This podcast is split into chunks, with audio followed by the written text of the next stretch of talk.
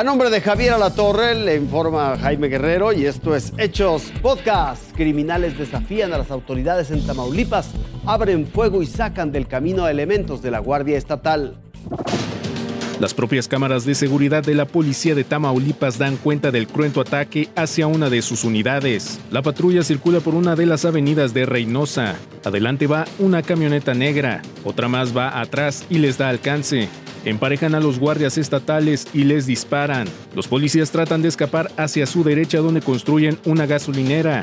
Los sicarios aceleran, se meten entre dos camionetas y le cierran el paso a la patrulla. Esta pierde el control y se estrella contra la pick-up que iba delante de ellos, después contra un poste y vuelca. Los que disparan huyen a toda velocidad. También la pick-up negra se va.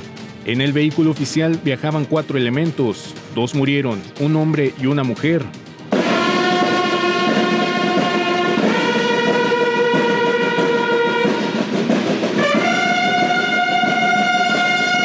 Beatriz Murillo fue despedida con honores en Ciudad Victoria. El valor y el honor son virtudes que complementan el perfil idóneo de un buen policía.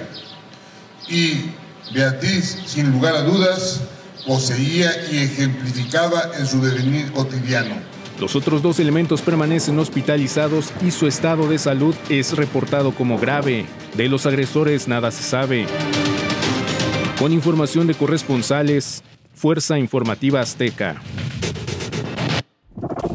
Alcaldesa de Arandas regaña a árbitro en medio de un partido de la Copa Jalisco de fútbol y el equipo arandense termina ganando con polémico penal. No lo puedo creer. No, no, no, yo tampoco, pero, pero bueno. Anabel entró al terreno de juego, señoras y señores. Insólito, señores. Son imágenes del partido de la Copa Jalisco, octavos de final, partido de vuelta entre San Martín Hidalgo y Arandas, que juega de local, y quien iba perdiendo por la mínima diferencia en el marcador global. El marcador en contra y eventual eliminación del equipo local no le gustó a la alcaldesa de Arandas, Anabel Bañuelos, quien decidió hacer valer su autoridad e ingresó al campo a regañar al árbitro Ricardo Torres. Espérate, Anabel, Anabel entró, Anabel está con el árbitro. Ahí está la, mira, Anabel está diciendo que si le faltan, que si le faltan, que si le faltan para pitar un buen partido. Tras los reclamos de la primera edil al árbitro, este pitó un penal dudoso en el último minuto que generó el empate que a la postre mandó la definición del partido desde los 12 pasos en donde Arandas eliminó a San Martín Hidalgo. Y Anabel se está encarando con el árbitro. Yo ya me voy a callar. Me callo, señores. Esto ya no está. Jamás había visto esto en mi vida. Sí, a ver, en principio, sin, sin saber el asunto, me estoy enterando del tema. Eh, está muy mal lo que sucedió. ¿no? Entonces, va, voy a ver qué corresponde. Para los de Arandas el partido fue válido, pero para los de San Martín Hidalgo no. Y esperan que los organizadores definan conforme al reglamento. Gerardo Sedano, Fuerza Informativa Azteca. Estadounidense que estaba secuestrada en Jalisco desde hace ocho meses regresa a California en Estados Unidos. No dan detalles de su plagio ni de su liberación. Mónica pasea a su perro. Están a unas calles de su casa, en Tepatitlán, Jalisco. Pero nunca regresan. Cinco hombres la obligan a subir a un vehículo.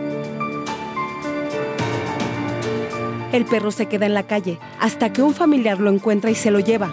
No supieron de ella durante casi ocho meses y hoy está de nuevo en casa. Waking up tomorrow, I think we can all breathe a little bit easier. Mónica es ciudadana estadounidense y trabajaba en México, por eso el FBI se encargó de la investigación. Sin embargo, su regreso a California también fue posible gracias a que familiares y amigos presionaron a todas las autoridades, incluyendo al presidente Joe Biden. I'm not sure how much our efforts helped bring her back home. I'd like to think they helped a little bit, but we're just happy that she's back. Esta mujer de 30 años fue liberada el 14 de julio, luego del pago de una recompensa, y a casi nueve meses de este delito no existe una investigación ni arresto de los captores. It's just been such a crazy eight months. It's been really exhausting. And so it's just, it's crazy that we're here and Monica's safe. Una fotografía de Mónica al lado de su hermano Gustavo dentro de un avión confirmó que ya se dirigían a Estados Unidos.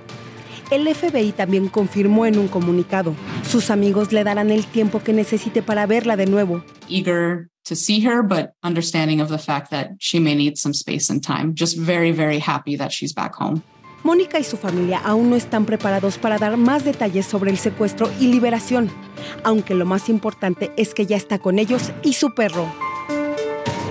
Seiza Pérez Murillo, Fuerza Informativa Azteca. Esto fue Hechos Podcast. Gracias por su atención.